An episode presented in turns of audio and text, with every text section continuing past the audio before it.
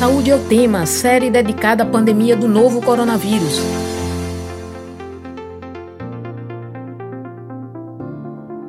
Olá, ouvinte das rádios Universitária FM 99.9 MHz e Paulo Freire AM 820 kHz mesmo com o distanciamento físico, as relações sociais se construíram baseadas em apoio, perseverança e esperança. Redes de solidariedade surgiram ou foram ampliadas nesse período de crise da pandemia, uma vez que o Estado não deu apoio suficiente à população. Como as redes estão trabalhando? De que forma as pessoas podem participar? Quais são os aprendizados dessa articulação? Hoje, o Saúde é o tema fala da saúde de um ponto de vista mais amplo, dos efeitos benéficos de não estar só, de se colocar no lugar do outro, de compartilhar a dor e o sofrimento, de sentir nossa humanidade num tempo tão difícil, de agir coletivamente coletivamente e de nos alimentar das relações humanas e renovar nossas esperanças, enfim, daquilo que nos faz ser seres sociais. Eu sou Danilo Melo, estudante de jornalismo da UFPE, e estarei com você nesta edição especial do Saúde é o Tema sobre a pandemia do novo coronavírus.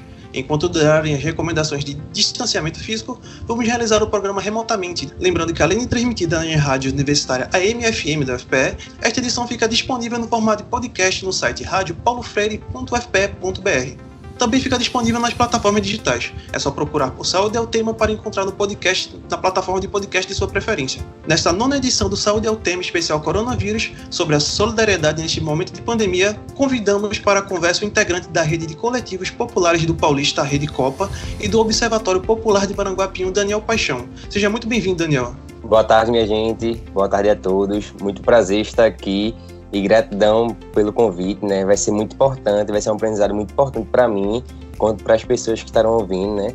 E estar aqui representando o, a Rede Copa, que é a Rede de Coletivos Popular Paulista, representando também o Observatório Popular de Marugapion, é muito gratificante. Vamos que vamos construindo. Com certeza. E também conosco está o médico e professor de Medicina de Família e Comunidade da UFPE, Rodrigo Cariri. Seja muito bem-vindo, Cariri. Obrigado, gente. Prazer estar aqui. Daniel, é, você pode apresentar para a gente um pouco sobre a rede de coletivos de Paulista e como ela está atuando nesse momento de pandemia? A rede de coletivos populares de Paulista é uma rede composta por alguns coletivos como Escambo Coletivos, Coletivas, Coletivo Força Tururu, Observatório Popular de Maruguapion, Coletivo M1. A gente fez um mapeamento aqui na cidade, né, das comunidades que encontram-se em maior vulnerabilidade nesse período de pandemia. E esse mapeamento ele resultou em Atlas, a partir desse atlas, a gente consegue é, conferir quais são os, os, maiores problemas que essas pessoas que moram nas comunidades estão passando, né? E como a gente também, nós somos dos territórios que foram mapeados, a gente também consegue ter uma visão ampla, né? E também compartilhar a mesma dor que o outro vive, né? Nós estamos construindo em coletividade soluções efetivas e aplicáveis para que a gente consiga fazer com que as pessoas consigam comer, que as pessoas consigam se higienizar e que as pessoas estejam conscientes. Esse mapeamento ele foi feito para que a gente também pudesse reivindicar no poder público o nosso direito para que a prefeitura da nossa cidade eles garantissem as medidas de precaução para que as comunidades elas conseguissem viver nesse período com alguma paz, né? Então a gente a gente fez a solicitação para que a prefeitura ela atuasse nas comunidades com as ações emergenciais. Infelizmente, essas ações emergenciais elas não estão sendo feitas, né? elas não, a prefeitura não está construindo nas comunidades essas ações. Então nós, como um coletivo, nós estamos juntos construindo soluções como moradores mesmo, para que o poder popular, o poder da favela e da periferia ele seja prevalecido. Isso é muito importante. É, e durante a pandemia, várias ações solidárias como essa andam surgindo ao redor do mundo. Cariri, como a solidariedade se relaciona com a saúde? Esse é um, um tema bastante amplo, né? Uma corrente do pensamento sociológico acredita que, em primeiro momento, a solidariedade, os laços sociais são o que a gente pode chamar de fator elemental, primário de sociabilidade. Deixa eu traduzir essa conversa toda, dizer que é para alguns pensadores e pensadoras, o ser humano é necessariamente um ser gregário, vive junto, né? em coletivos, aglomerações. E o que faz de nós, enfim, humanos, é a nossa relação social, sobretudo numa perspectiva que a gente pode dizer que é solidária. ou seja, os seres humanos têm uma tendência natural a se ajudarem mutuamente, e isso, é, de certa forma, é o que nos define enquanto espécie, né? É, é, claro que existem outros pensadores que vão acreditar justamente no contrário, vão acreditar que é a competição aquilo que nos define. Mas as contribuições de quem pensa que a solidariedade é o que faz da gente humanos, elas são muito utilizadas na área da saúde para compreender é, as nossas relações com o prevenir doenças, com o promover saúde, com o tratar. É, esses pesquisadores e pesquisadoras, por exemplo, entendem a relação entre o médico e o paciente como uma relação de troca simbólica, né?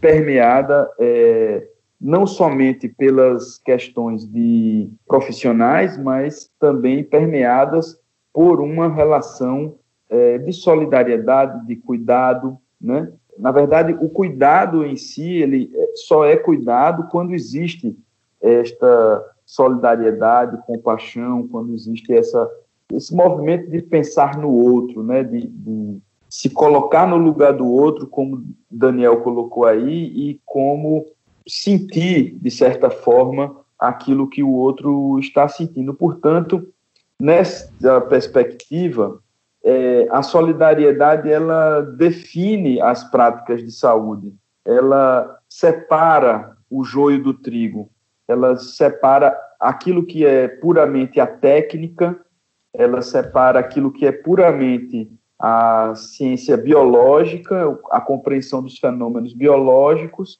e aquilo que é uma prática social do trabalho em saúde, que é o cuidado das pessoas e que isso implica necessariamente esse movimento de alteridade e solidariedade. Portanto, ela é fundamental, ela é, é imprescindível para a prática de saúde, né? Sim, sim. É, bem, nesse momento de pandemia, vemos muitas pessoas sofrendo, seja porque perdeu alguém querido para a Covid-19, ou porque está distante das famílias, dos amigos, da vida cotidiana que mantinha antes do, do isolamento. E de que forma esses projetos solidários estão contribuindo para a melhora dessa situação das pessoas?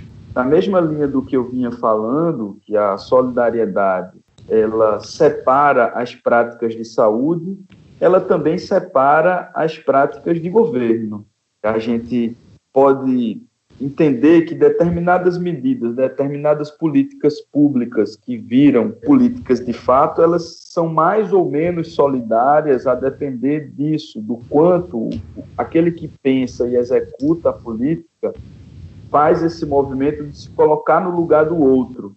Então, nós estamos aprendendo muito com essa pandemia sobre a nossa sociedade e a forma como a gente vive, porque, em grande medida, as iniciativas, as soluções que foram pensadas foram soluções que dispensaram, né, evitaram esse movimento de se colocar no lugar do outro. A ideia do isolamento social como medida única e para todos igual é uma ideia que não considera que muitas pessoas não têm em casa. Né? E isso tem rebatimentos na própria clínica, na própria forma de cuidar as pessoas. Né? A resposta que o sistema de saúde está dando às pessoas hoje é: se você tem Covid, você vai para um lugar. Se você não tem, meu amigo, é com a sorte, porque você não pode ser atendido em nenhum outro lugar. E isso é um profundo distanciamento da condição do outro.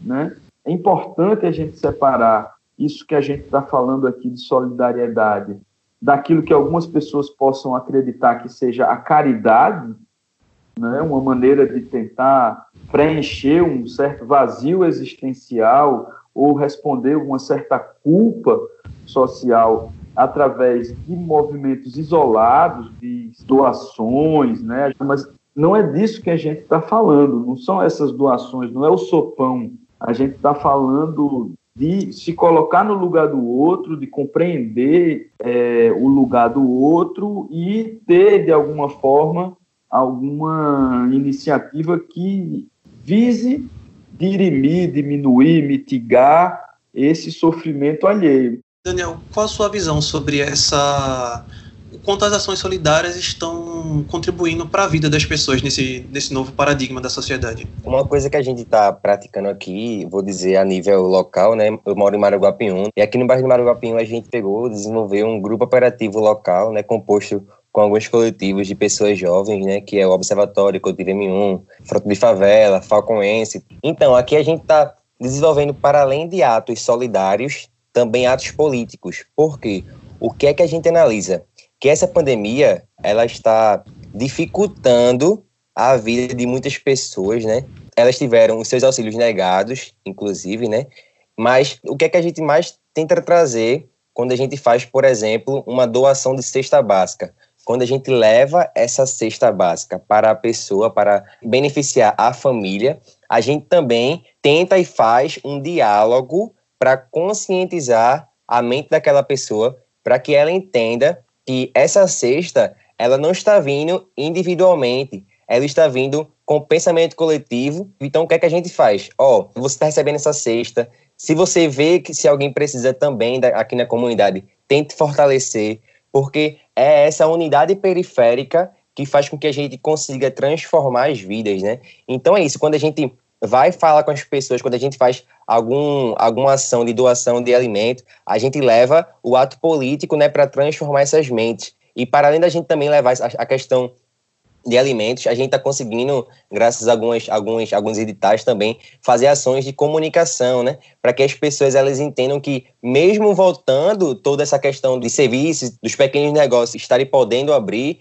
é tão necessário também utilizar as máscaras para que essas medidas preventivas elas continuem, né? Então, como é que a gente pode juntos, né, é, diminuir essas precariedades, né, fazendo com que ações coletivas elas de verdade gerem transformações.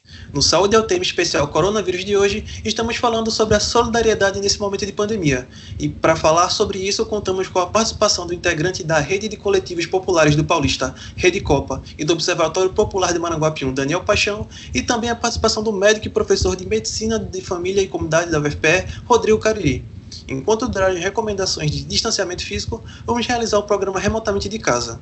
A atividade de agentes populares de saúde é, lembra bastante um dos pilares do Sistema Único de Saúde, a atenção básica em saúde. Eu gostaria de saber de Cariri e que ele destacasse a relevância, especialmente agora, nesse momento de pandemia, dos programas relacionados à atenção básica, a estratégia de saúde da família, o programa de agentes comunitários de saúde, entre outros vários programas que têm essa mesma diretriz. Então, essa pergunta é super interessante, né?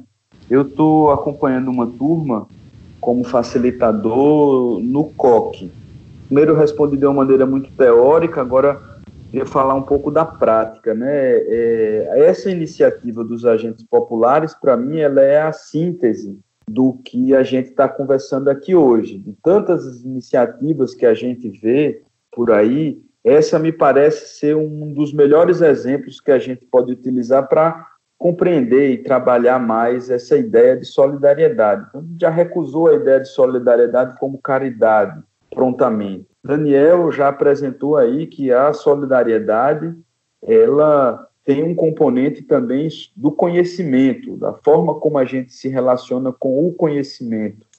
E a iniciativa dos agentes populares é uma iniciativa de compartilhar, sobretudo, conhecimento de empoderar as pessoas. E ela se coloca no lugar de uma iniciativa do Estado, né? a partir de uma negligência total e absoluta que os três entes federados estabeleceram sobre a estratégia de saúde da família. Né?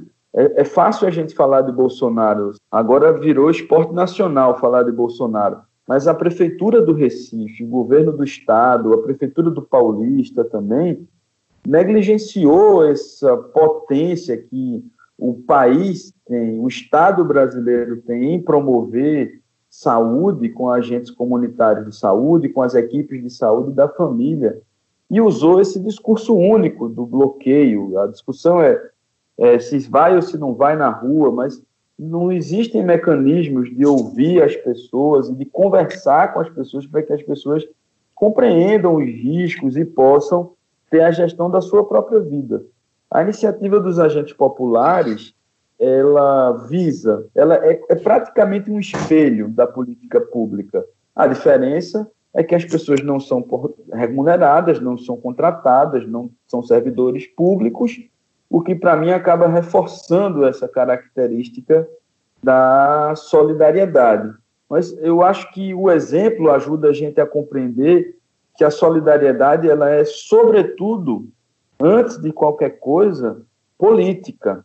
A experiência dos agentes populares ela tem se colocado como tal porque a gente vê a ausência do Estado. Então, assim, a gente está lá fazendo educação em saúde, ensinando a lavar a mão, tomar conta da casa, usar máscara, está distribuindo cesta básica, como o Daniel falou, tá, a gente está distribuindo máscaras em alguns lugares, mas, sobretudo, ao fazer cada uma dessas ações, a gente está chamando a atenção das pessoas para a política, está convidando as pessoas a pensarem como é que o Estado é, está tratando essas pessoas, né? Como foi que o Estado brasileiro virou as costas para o povo e passou a combater o seu próprio povo durante a pandemia. As ações do governo federal, sobretudo, não são ações apenas negligentes, elas são ações que têm uma direcionalidade, uma intencionalidade de matar, não é somente incompetência, é projeto político. Essas pessoas que estão no poder querem preservar suas regalias e seus privilégios, não é a qualquer custo, não, é ao custo das vidas negras. E isso está explícito e claro para todo mundo. Portanto, as medidas de solidariedade são medidas que também colocam na pauta essa condição e convidam as pessoas para pensar seus corpos no meio dessa multidão toda e quem é que tem trabalhado para que esse corpo permaneça vivo. Então, para lançar o debate mais para frente, essa ideia, né, essa experiência, essa força solidária que a gente está vendo, ela faz a gente pensar na saúde lógico, não como ausência de doença, não como um bem-estar biopsicossocial, condições de acesso a bens e serviços, mas, sobretudo, a pensar a saúde como luta. Vale também ressaltar o que está acontecendo né, com a política brasileira e também pernambucana nesse período. Né? Eu vou dizer um, um exemplo a nível local, de novo, em Paulista a prefeitura ela recebeu investimento para combater o coronavírus, mas para onde esses investimentos estão sendo direcionados? Os políticos, né, os políticos estão cada vez mais fazendo com que a cultura clientelista ela prevaleça, fazendo com que a solidariedade ela acabe resultando no marketing político. Então, o que é que está acontecendo hoje em dia aqui em Maruguapium, aqui em Paulista? Os vereadores, o próprio prefeito, os pré-candidatos, quando eles entram nas comunidades, né, com dinheiro público, muitas das vezes, eles entram, fazem ações, mas não são ações efetivas visando resolver os problemas da comunidade para combater o coronavírus, mas sim para ser um marketing político para fazer com que a sua campanha ela consiga progredir, né? Então esse é, um, é mais um dos problemas que fazem com que as comunidades elas vivam muito mais ainda em vulnerabilidade. Então nós como rede coletivos o que é que a gente faz? A gente em si, a gente faz a incidência política na prefeitura, a gente faz reivindicações para que as ações sejam de verdade coerentes nas comunidades. Um dia desse a gente estava fazendo uma ação né, em outra comunidade, e na minha comunidade onde eu moro, do nada, apareceu a CUFA, o governo do estado e a secretaria estadual. Beleza, apareceram para fazer uma ação de desinfecção na comunidade e também para fazer um mapeamento tal. Que eu peguei e pensei, poxa, a disseminação do coronavírus nas comunidades periféricas de Paulista, ele começou há muito tempo atrás, muito tempo atrás começou essa disseminação. Então, por que apenas hoje que eles estão fazendo ações para tentar resolucionar?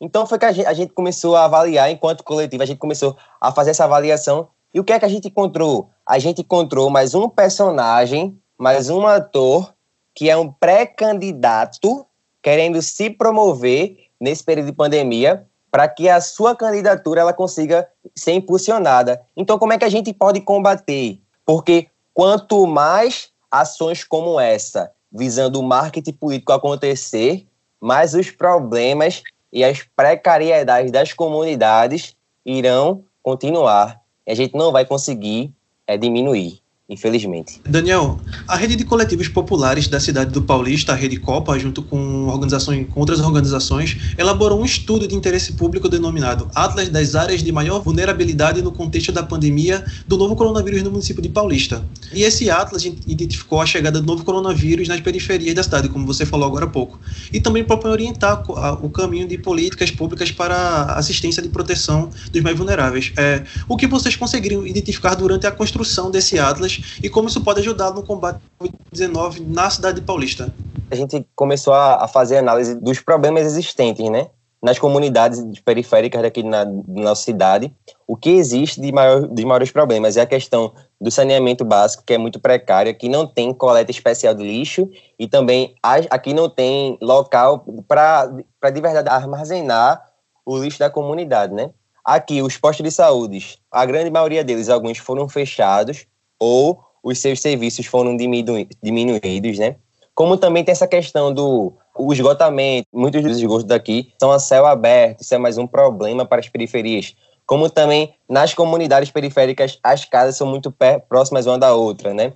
Então, como solução, a gente desenvolveu alguns, alguns tipos de, de ideias para, de verdade, é, solicitar a prefeitura para que eles atuassem, né? Ideias como, por exemplo, de fazer uma análise da, das comunidades, uma, uma revisão, uma revisão das comunidades, para a prefeitura tentar pensar como é que ela pode diminuir essa questão da, do problema da água e fazer com que o abastecimento de água seja mais efetivo, como é que a prefeitura pode diminuir a questão do lixo para que a coleta seja efetiva também, como é que a prefeitura pode fazer com que esse esgotamento ele melhore. A gente colocou nesse mapeamento várias estratégias né, práticas de se solucionar a curto prazo nas comunidades, mas quando a gente levou esse documento para a prefeitura, nem resposta direita a gente conseguiu ter. Né? Eles não deram uma resposta eficaz para dizer para a gente que voltariam, que, ou que nem, nem que voltaria, mas que fariam esses serviços que a gente estava solicitando.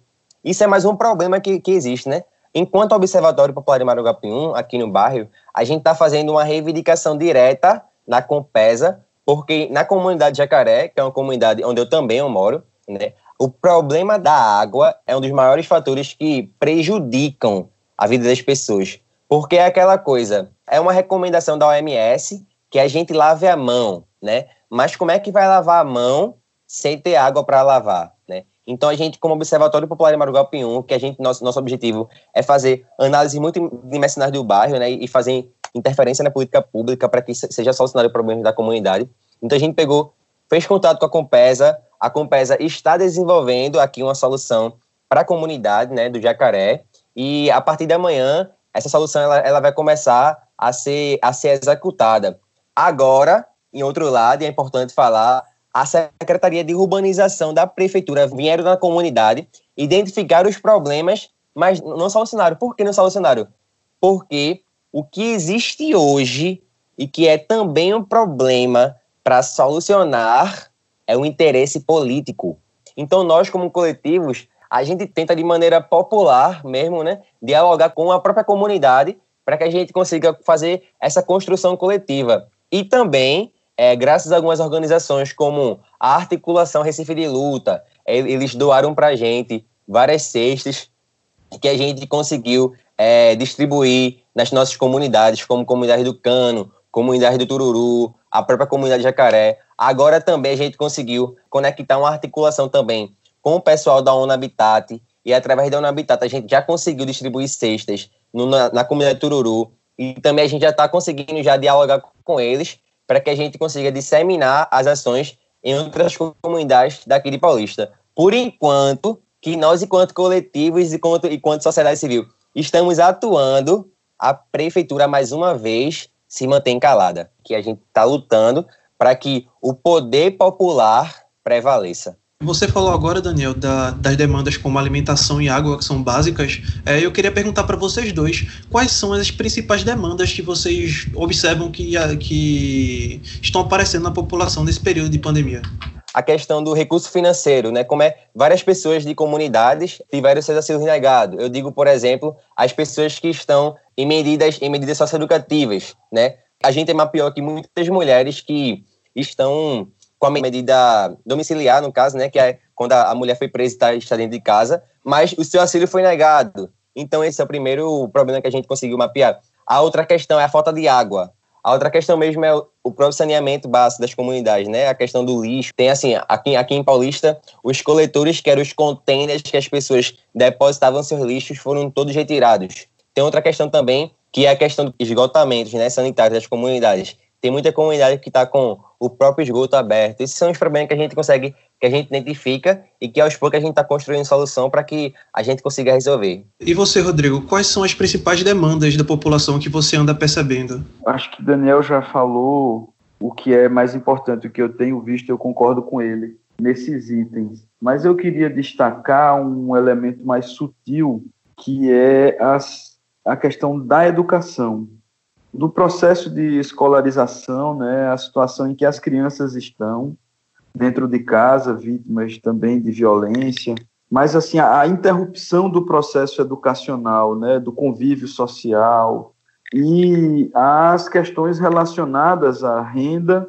também secundárias à educação, quer dizer, é, os estudantes, as estudantes que é, estavam para se formar com a perspectiva de entrada no mercado de trabalho e que tiveram que interromper isso, em todo um planejamento familiar, né, do, da diminuição das despesas desse adulto jovem em casa e da possível entrada de algum recurso quando esse é, jovem entra no mercado de trabalho, isso tudo está congelado. E eu acho que a gente poderia pensar em outras iniciativas que não só essa ditadura da educação à distância, como ela tem sido trabalhada. Eu acho que a gente tem tido uma, uma pobreza muito grande é, de iniciativas, né? porque a, a EAD, a internet, essa forma de ensino, ela tem muitas potencialidades, mas a gente vem subutilizando elas. Está sempre com esse enquadramento que a gente está aqui agora, né? câmera deitada, pessoa sentada atrás de uma mesa, e sem utilizar é, recursos que a gente poderia utilizar, fazendo com que essa forma de ensino tecnológico fosse até mesmo mais includente do que a forma presencial, por exemplo. Isso vai para esse campo do não conseguir se colocar no lugar do outro, né? É, não, não enxergar o outro. É, é, é claro que essa medida esbarra na condição de acesso da gente é, à internet. A gente tinha uma mulher convidada para estar aqui com a gente hoje e ela não conseguiu porque está tendo problemas com a internet. Ela deveria estar participando da entrevista também. E isso é um, um, um impedimento histórico. Essa condição ela não se deu é, ao acaso, nem é culpa ou responsabilidade das pessoas.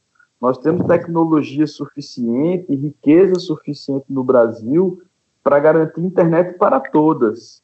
Isso estava no projeto do primeiro governo de Lula. A estratégia dos, por exemplo, pontos de cultura né, do governo Lula e do ministro Gilberto Gil eram estratégias que visavam, pela cultura, levar o acesso à internet. Então, não dá para encarar essa situação do acesso à internet e das limitações que os estudantes têm como sendo uma responsabilidade dos estudantes. Dizer assim, ah, mas os estudantes não têm, como se fosse assim, ah, esse povo que não não cuida né, de, de conseguir o acesso. E em todas essas iniciativas, a gente foi vendo a comunicação sendo privatizada.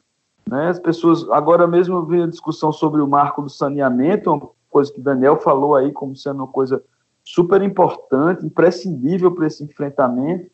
O Brasil acaba de privatizar as políticas de saneamento e é, você vê a grande imprensa toda comemorando isso, porque diz que vai gerar emprego. Não, essa medida da privatização do saneamento, ela vai sentenciar as pessoas que hoje não têm saneamento a nunca mais ter. Esse marco do saneamento que foi aprovado agora é um marco assim que muda, na verdade, um princípio de direito civil. Assim, a gente na Constituição entende que o saneamento básico é um direito de todos e a partir de agora ele não é mais. A partir de agora ele vai ser um direito apenas de quem pode pagar e os outros agora vai ficar assumido essa história. A mesma coisa é a comunicação. A comunicação é um direito de todos. A gente teria, já teve planos para ter internet para todos diversas de diversas formas. Eu estou aqui agora num posto de saúde na comunidade da Várzea. Esse posto tem internet da prefeitura, mas as casas daqui do entorno não têm. Ele poderia ser um ponto aberto para toda a comunidade, entende? Se tem aqui é uma coisa da prefeitura, por que, que não pode abrir daqui, botar uma antena de Wi-Fi e as pessoas poderem ter acesso? Então, eu reforço o que Daniel falou e queria complementar com essas questões da educação. Aproveitando esse gancho aí, Daniel, como é que anda o dia a dia dos jovens, de crianças e jovens que estão sem aula nesse momento? o dia a dia dessas crianças tá sendo assim, dia a dia meio que muito mais que tedioso. Eu tava, a gente tava trocando, trocando algumas ideias com algumas mães e a gente viu que, assim, muitas das mães não, não, não estão tendo, assim, é, não, tão, não, não, não estão conseguindo fazer com que as suas crianças, elas consigam ocupar suas mentes, né? Mas também a gente conseguiu, graças a uma parceria com a Visão Mundial, a gente conseguiu distribuir para nas comunidades aqui de Maruguapium caixas de ternura. Essas caixas de ternura, elas possuíam livros, é, lápis, lápis de cor, caderninho para eles, eles desenharem, para que eles conseguissem ocupar suas mentes, como também a gente conseguiu, através da, de uma arrecadação que a gente fez, arrecadar alguns brinquedos, né, alguns brinquedos que a gente conseguisse distribuir para essas crianças e elas conseguissem ocupar as suas mentes nesse período, nesse período de tensão, né? Porque, querendo ou não, a gente às vezes acha que não, mas a criança, ela está acostumada a ser liberta, a se divertir, e também a escola é um ambiente que ela consegue se sentir bem, porque ela consegue estar em diálogo com, com os seus colegas. E quando ela, e quando ela tende, e quando ela tem que ficar dentro de casa é, em quarentena, para ela também fica tedioso. Aqui no Fruto de Favela, para que a gente consiga fazer com que as crianças e jovens eles ocupem a mente, a gente vai lançar um brega protesto. Um brega protesto esse que a gente utiliza o brega funk, né, e o protesto, uma letra politizada para conscientizar as crianças e jovens e adolescentes das nossas comunidades, né? A gente está construindo o BIT, a partir da manhã vai conseguir, vai começar a construir o BIT, para que quando a gente é, disseminar esse, esse, esse clipe, esse beat, elas também consigam, é, através da ferramenta do passinho, que também transforma muita gente nas comunidades, elas consigam ocupar suas mentes colocando a música, dançando, porque a gente, quando criou o Brega foi nessa perspectiva, nessa perspectiva da gente utilizar a ferramenta do passinho também para conscientizar. E esse brega protesto, ele vem para a gente conscientizar as crianças e jovens que elas precisam também se prevenir nesse período de quarentena. No Saúde é o tema especial Coronavírus de hoje, estamos falando sobre a solidariedade nesse momento de pandemia. E para falar sobre isso, contamos com a participação do integrante da Rede de Coletivos Populares de Paulista, Rede Copa, e do Observatório Popular de Maranguapium, Daniel Paixão. E também a participação do médico e professor de Medicina da Família e Comunidade da UFPE, Rodrigo Cariri.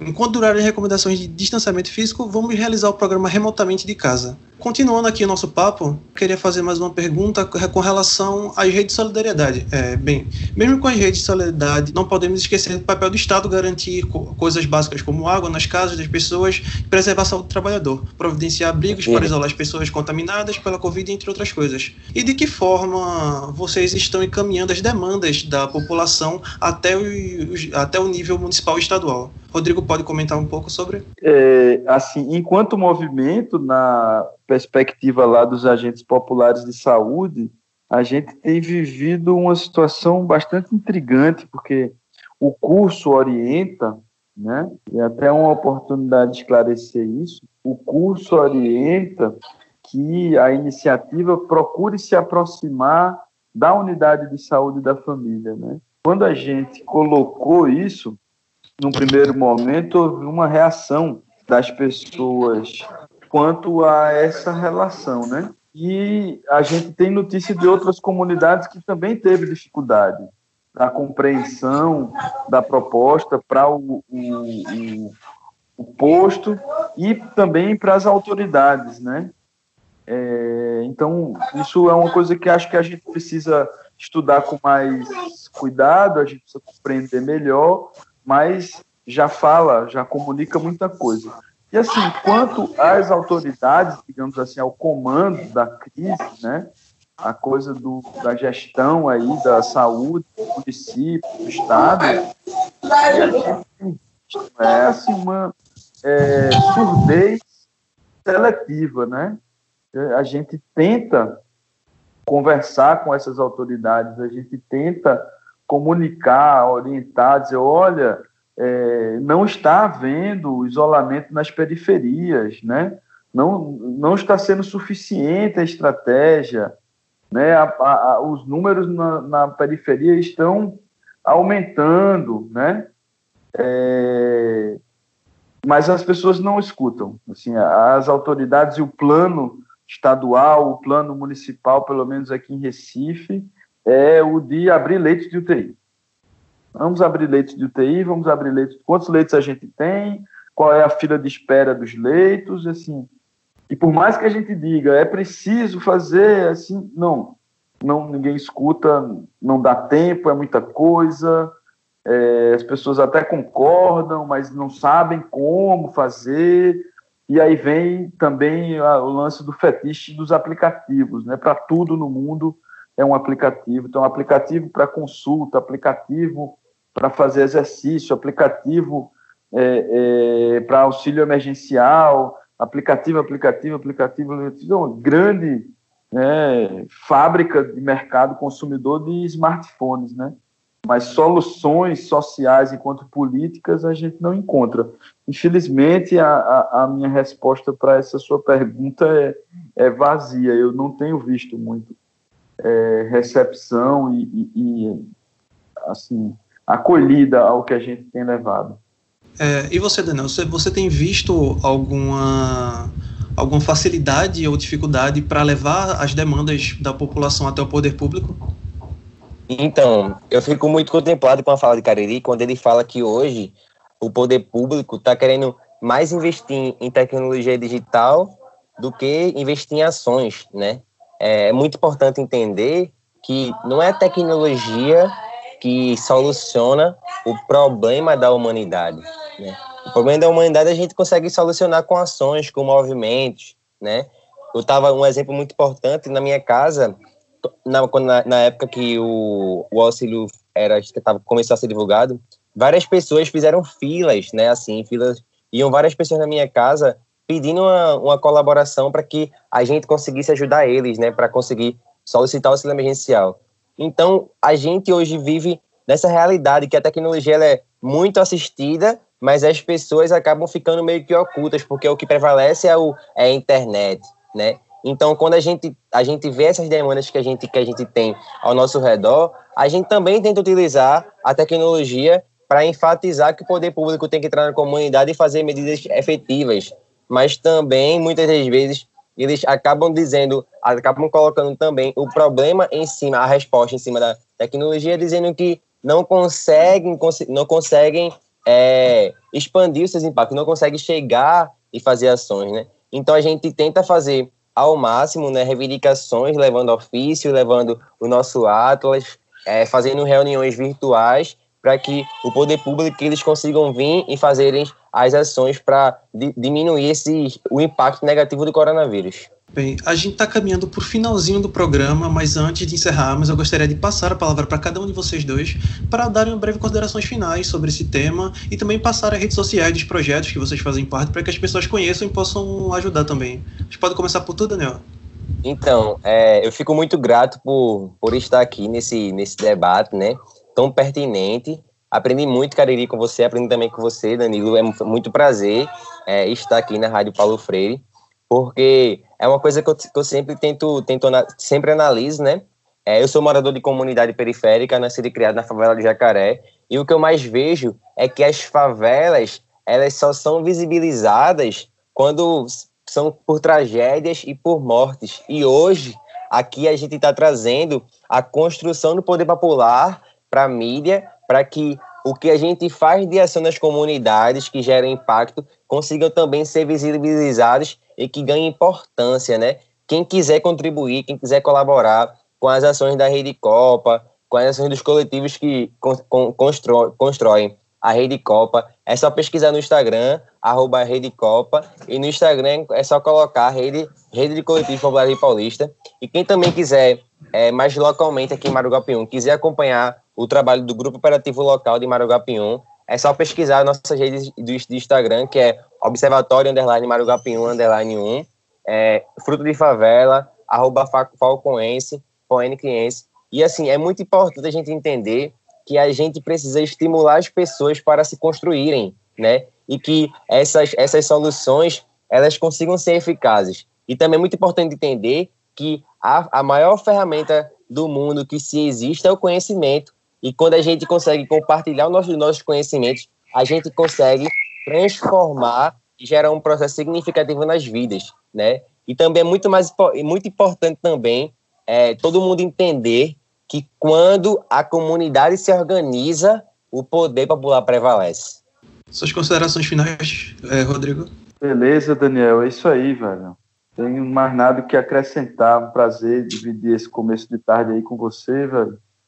E para mim nunca é, é suficiente é, exaltar o problema da assim a importância da, da comunicação pública, né? O lugar estratégico que tem uma rádio como essa, que é a Rádio Paulo Freire, o trabalho que vocês estão fazendo aí. Então, para mim poder contribuir com a programação da rádio pública é mais do que um dever como servidor público, como professor universitário, mas é uma estação estratégica né, política importantíssima para a transformação desse país. Eu queria me despedir de vocês deixando uma reflexão do francês Bruno Latour né, é, sobre o que vai ser da gente depois da pandemia. Né? É, ele convida a gente a pensar em quatro coisas. Né? O que, que a gente deixou de fazer é, durante a pandemia e que a gente gostaria de continuar é, desse jeito, que a gente não gostaria de voltar a fazer, né? E o, aí, e o que é que é preciso para isso, né? E a outra coisa é aquilo que a gente é, fez, está fazendo e gostaria de continuar fazendo, né? E o que é que é preciso para isso? Então, como é que a gente mantém viva essa rede de solidariedade que Daniel apresentou é, depois da pandemia, o que é que é preciso nos nossos arranjos profissionais, educacionais, produtivos, comunicativos, afetivos e políticos para que isso continue como uma mola de transformação social e não que seja somente uma resposta à, à pandemia. Um prazer, uma boa tarde a todas. Até a próxima. O Saúde é o tema fica por aqui. Eu agradeço a participação do integrante de, da, da Rede de Coletivos Populares do Paulista, Rede Copa, e do Observatório Popular de Maranguapium, Daniel Paixão, e também a participação do médico e professor de Medicina da Família e Comunidade da UFPE, Rodrigo Cariri. Muito obrigado a vocês e a todas as pessoas que acompanharam o programa, comentaram. Foram muitas pessoas, eu agradeço demais a participação de todos vocês. E caso tenham perdido o começo deste programa ou algum programa anterior, você pode ouvir no formato de podcast no site radiopaulofreire.fpe.br. Esta edição também fica disponível nas plataformas digitais. É só procurar por Saúde é o Tema para encontrar o podcast na plataforma de sua preferência. A apresentação desse programa foi minha, Danilo Melo, e a produção foi da professora Paula Reis, junto com os alunos Humberto Casimiro e Carla Nogueira. Roteiro dos estantes da UFPE, Humberto Casemiro e o William Araújo de Jornalismo. Nas redes sociais, os estantes da UFPE, Lucas Dantas e Maria de Rádio TV e Internet.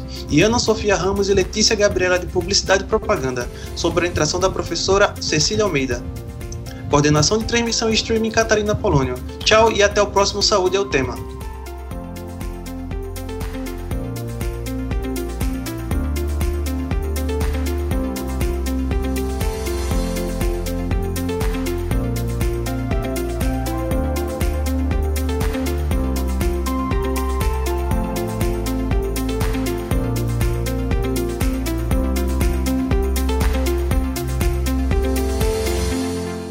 Saúde é o tema, série dedicada à pandemia do novo coronavírus, uma produção da Rádio Universitária Paulo Freire, AM 820 kHz e da Universitária FM 99.9 MHz, com apoio do programa Fora da Curva e da Pró-Reitoria de Extensão e Cultura da Universidade Federal de Pernambuco. A música tema é a faixa Teamwork, de Scott Holmes. Para mais informações, acesse www.ufpe.br/rpf. Acompanhe o sétimo episódio da radionovela O Alto da Compadecida em Tempos de Pandemia. No capítulo de hoje, será que João Grilo e Chicó vão conseguir se livrar do Capitão Covid? Ninguém está para brincadeira. Hoje começa o início do fim. Quem vai vencer a batalha? O Capitão Covid ou Taperoá? O projeto de extensão Rádio Novela Literatura nas Ondas do Rádio apresenta O Alto da Compadecida em Tempos de Pandemia. No capítulo de hoje, o truque final. Por meio de uma informação, ninguém sabe ainda se verdadeira ou falsa, João Grelo conseguiu prender a atenção do Capitão Covid, bem na hora que ele resolveu matar Chico. Que diabo de fonte é essa que eu nunca ouvi falar? Ora, como não? Padre Cício já visitou Taperoá muitas vezes. E numa dessas visitas, quando já estava saindo da cidade, ele foi abordado por uma pobre senhorinha doente. Ele pediu a Deus uma forma de ajudar aquela mulher, e então, do alto da colina do Chique Chique, uma fonte de água brotou. A mulher se curou, e assim foi acontecendo com qualquer um que bebia água. Você acha que eu sou toxa? Que garantia eu tenho que isso não é mais um truque seu, hein? Assim como a falsa água benta que estavam vendendo pro povo. E ainda estão usando o nome do meu padrinho para isso. Vai morrer agora. Mas espere, seu capitão. Eu tô lhe dando a chance de provar de uma água que Padim Padecice nos deu de presente. O senhor não tem nada a perder com isso. Me desamarre, desamarre Chicó. A gente leva o senhor lá. Se funcionar, vai cada um pro lado. Se não funcionar, o senhor mata a gente lá mesmo. Oxe, João, tu tá doido, é? Eu quero morrer não, vice-peste. Olhando por esse lado, você até que tem razão. Vai morrer do mesmo jeito. Espero que não venha com gracinha, senão eu mato os dois. De maneira alguma que eu tô de gracinha. Vamos lá, Capitão Covid. Acredite no que eu tô dizendo. E qualquer coisa, o senhor dá um tiro na gente e pronto. Armaria, João. Para de falar que é pra dar tiro em nós. Pelo amor de Deus. O capitão então desamarra os dois, mas mantém Chicó e João Grilo sempre na mira do rifle. Por muito bem. Em qual das colinas essa tal de fonte está? E eu não lhe contei não, Capitão Covid. O major, quando soube, mandou canalizar a água da fonte para levar água para a cidade toda. Não precisa ir até a colina, só precisa ir até a pia. Tá me achando com cara de trouxa, seu amarelo? De jeito nenhum, capitão. Eu vou lhe provar que a água é realmente benta. Me deixe com aquela quintura que o senhor disse que é capaz de fazer o povo sentir. Eu bebo da água e o senhor vai ver que ela realmente funciona. Agora eu gostei. Causar sofrimento é comigo mesmo. Só peço que me deixe chegar até a pia antes. E para garantir que não vai ter nenhuma presepada minha, aponta o rifle em minha direção. Quero ver mesmo se funciona. Pode ir. Enquanto caminhava devagar, João pedia ao destino para ajudá-lo, pois nem ele sabia direito se o plano ia dar certo. A ideia era fingir uma melhora quando o fervor começasse a tomar. Só pelo tempo do capitão se encantar pela água e pegar o frasco de vidro com sabão ao lado da pia. Mas assustado, o sacristão derrubou um balde de ferro, fazendo o maior barulho dentro da igreja, entregando que tinha mais gente no local. Mas o que é isso? Por favor, pelo amor de Nossa Senhora, não me mate. Sou muito jovem para morrer assim. Nesse meio tempo, enquanto o capitão Covid apontou o rifle pronto para matar o sacristão, João Grilo, de maneira rápida, pegou o frasco de sabão.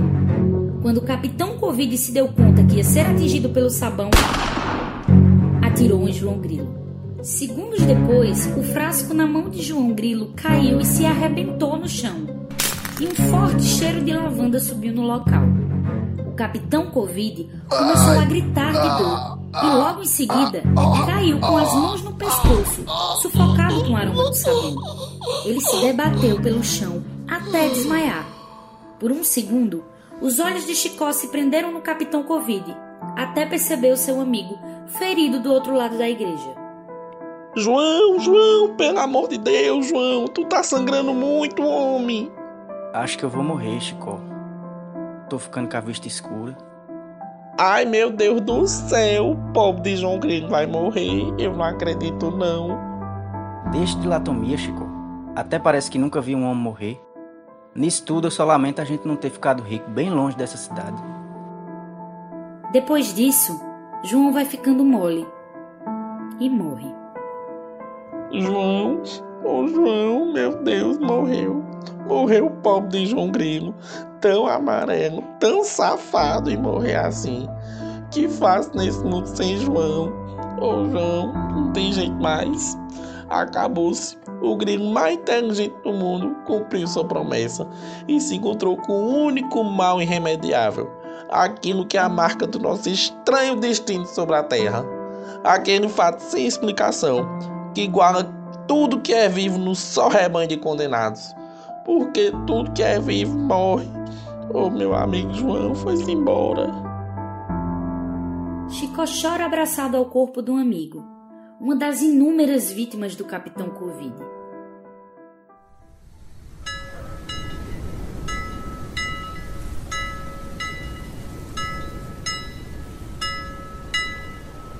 E nesse momento, João Grilo surge, do lado de fora da igreja, e vê uma enorme fila de pessoas que tentam adentrar.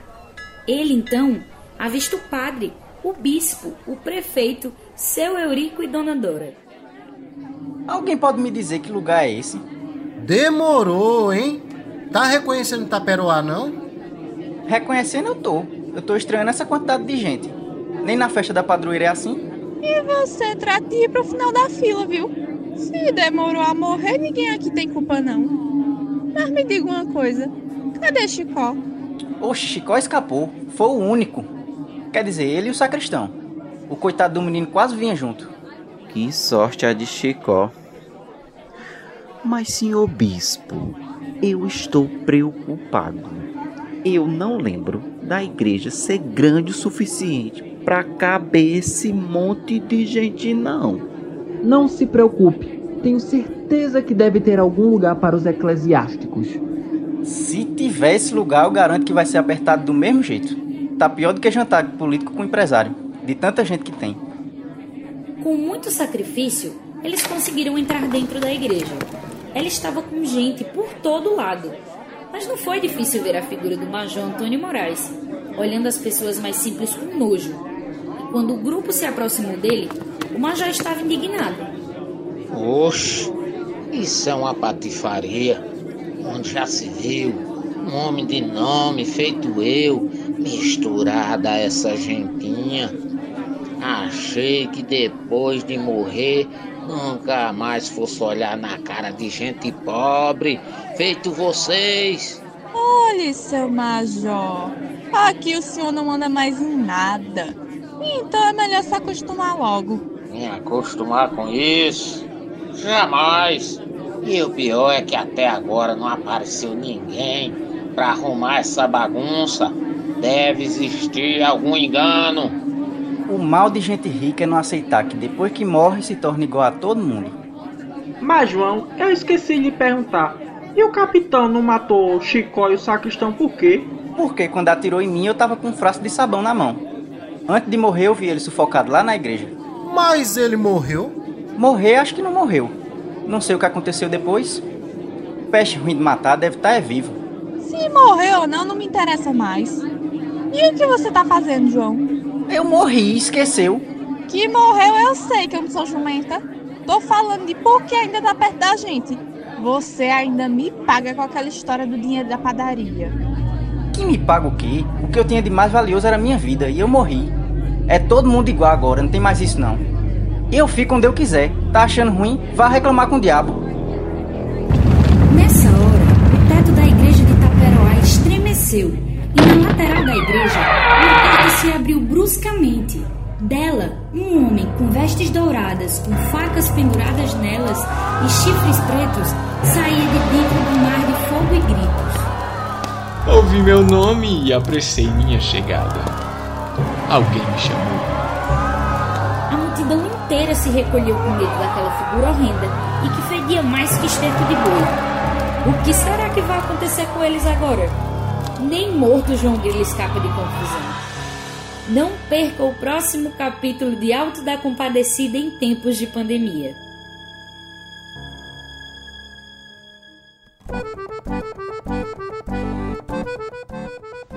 Curso de Comunicação Social do Centro Acadêmico do Agreste, da UFPE, apresentou o Alto da Compadecida em tempos de pandemia, adaptação em formato de radionovela da obra de Ariano Suassuna. A radionovela O Alto da Compadecida em Tempos de Pandemia faz parte do projeto de extensão Radionovela Literatura nas Ondas do Rádio, que tem a coordenação da professora Giovanna Mesquita e vice-coordenação da professora Sheila Borges.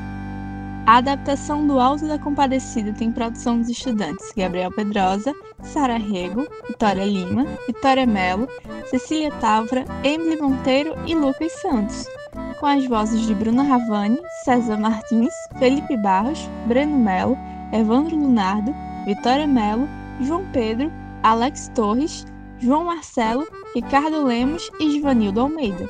É importante destacar que toda a produção desta radionovela está sendo feita de casa, devido à suspensão das aulas pela universidade em meio à pandemia da Covid-19.